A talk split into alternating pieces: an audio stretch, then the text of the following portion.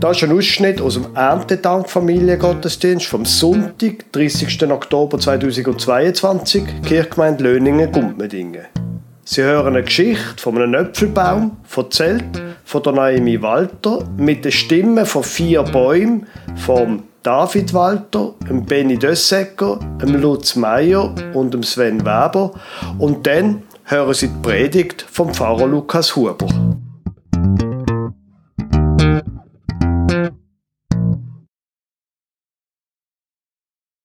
In einem Garten sind Obstbäume im Frühlingskleid gestanden.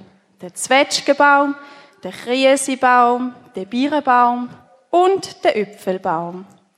Der Äpfelbaum ist schon alt Er hat krumme und schiefe Zweige und seine Rinde ist ganz rauch und rissig Zwei Rotbrüstli sind in den Garten gekommen. Wir sind auf Wohnungssuche. Wir wollen ein Nest bauen und Kinder bekommen. Nicht bei mir, wegen Piepse und Geflattere. Bei mir auch nicht. Man will schließt seine Ruhe haben. Und seine Ordnung. Die Rotbrüstli haben nicht gewusst, was sie machen sollen. Kommen uns ja nicht in die Nähe, bauen euch ein Nest noch jemand anders. Aber wo? Kommt zu mir. Dann sind zwei Distelfinken in den Garten gekommen. Wir sind auf Wohnungssuche. Wir wollen ein Nest bauen und Kinder bekommen. Nicht bei uns, wir haben keinen Platz. Bei mir hat es noch Platz. Die anderen Bäume haben sich aufgeregt. Ja, wie kann man nur so dumm sein? Bei dir piept es wohl. Ja, hoffentlich piept es bald. Ich kann es kaum erwarten. Es ist Abend geworden und zwei Siebenschläfer sind in den Garten gekommen. Wir sind auf Wohnungssuche. Hat euch jemand noch ein Astloch frei? Bei mir nicht. Auch nicht bei mir. Kein Platz.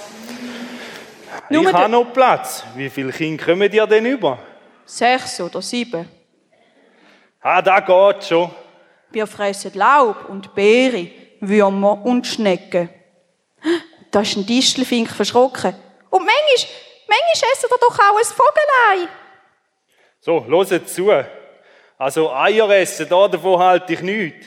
Mir auf dem Baum, da darf niemand jemand anderem etwas antun. Es hat Platz genug für alle. Es ist wärmer geworden und Sommer.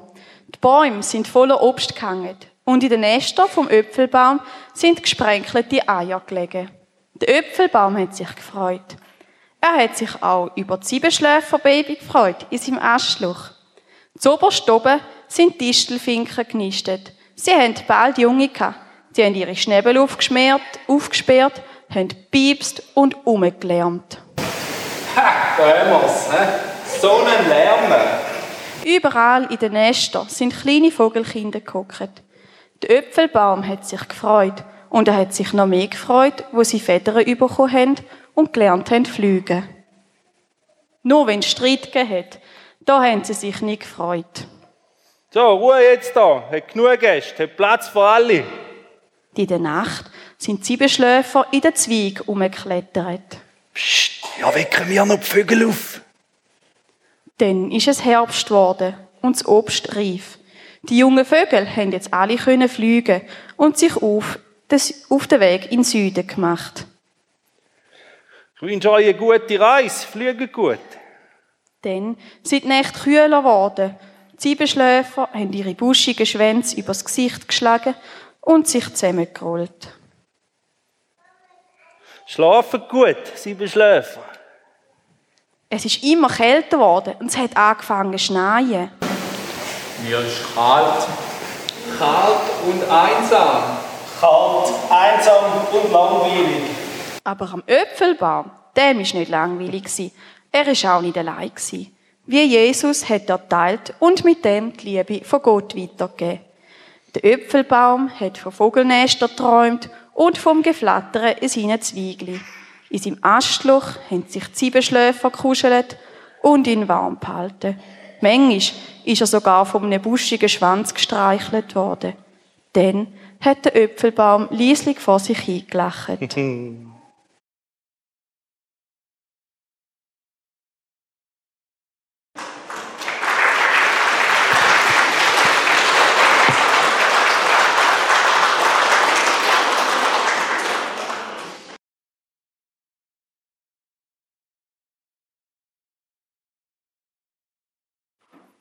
Liebe Gemeinde, wir haben ein gutes Jahr gehabt. Wir haben alle Grund zum dankbar sein.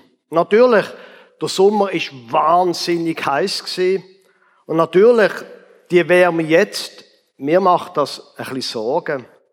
Und gleich haben wir ein gutes Jahr gehabt. Wir sind mit allem versorgt worden.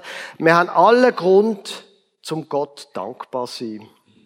Und wir haben auch alle Grund zum anderen Menschen gegenüber großzügig sein. Die beiden Sachen, die hängen ja wie eine Art innerlich zusammen. In der Geschichte vorher, wo wir gehört haben für die Kinder, und wir haben ja als Erwachsene auch so ganz heimlich zugelost, in der Geschichte hat man ja gut gesehen, so, dass das, wo wie wir leben, Auswirkungen hat, einmal später. Gerade die Woche bin ich auf einem Seniorenbesuch, auf einem Geburtstagsbesuch gewesen, bei einem älteren Ehepaar. Und wir haben dann über ihr Leben geredet, dass es eben nicht mehr so gut geht und vielleicht irgendwann das Altersheim, aber sie sind dankbar. Wir haben über ihre Familie geredet und dann plötzlich an einem Punkt in dem Gespräch erzählen sie, dass sie in ihrer Verwandtschaft mehrere Ehepaare oder, oder Bekanntschaft, weiß ich nicht mehr genau, mehrere Ehepaare haben, die keine Kinder haben. Und sie erzählen mir, der Unterschied ist schon noch frappant, wenn man keine Kinder hat. Die von ihnen, die, wo keine Kinder hatten in ihrer Verwandtschaft, die haben sich immer müssen um sich selber kümmern. Und wenn sie heute nicht mehr so richtig, wenn nicht mehr alles tut, dann klagen sie und sind so undankbar. Sie selber aber, haben sie mir geschildert, sie haben ja Kinder gehabt. Sie haben sich immer müssen nach anderen richten. Sie sind heute einfach dankbar für das, was geht. Jetzt, ich weiß es nicht, ich kann da nicht einen A-B-Test machen. Meine Frau und ich, wir haben Kinder und die geben wir nicht mehr ab. Von daher weiß ich nicht genau, ob das stimmt. Aber ich denke, Erfahrung, dass wie wir heute leben, wie wir mit anderen umgehen, dass das eine Auswirkung hat, das ist einfach eine menschliche Grunderfahrung. Wenn ich mit meiner Frau freundlich umgehe, ist die Wahrscheinlichkeit, dass sie mir freundlich begegnet, einfach höher. Natürlich hat sie schlechte Tage, natürlich habe auch ich einmal einen schlechten Tag, aber die Erfahrung, dass wir mit anderen umgehen, sie dann auch mal oder andere mit uns umgehen, das ist einfach eine menschliche Erfahrung. Sie hat sogar einen religiösen Namen bekommen. Karma.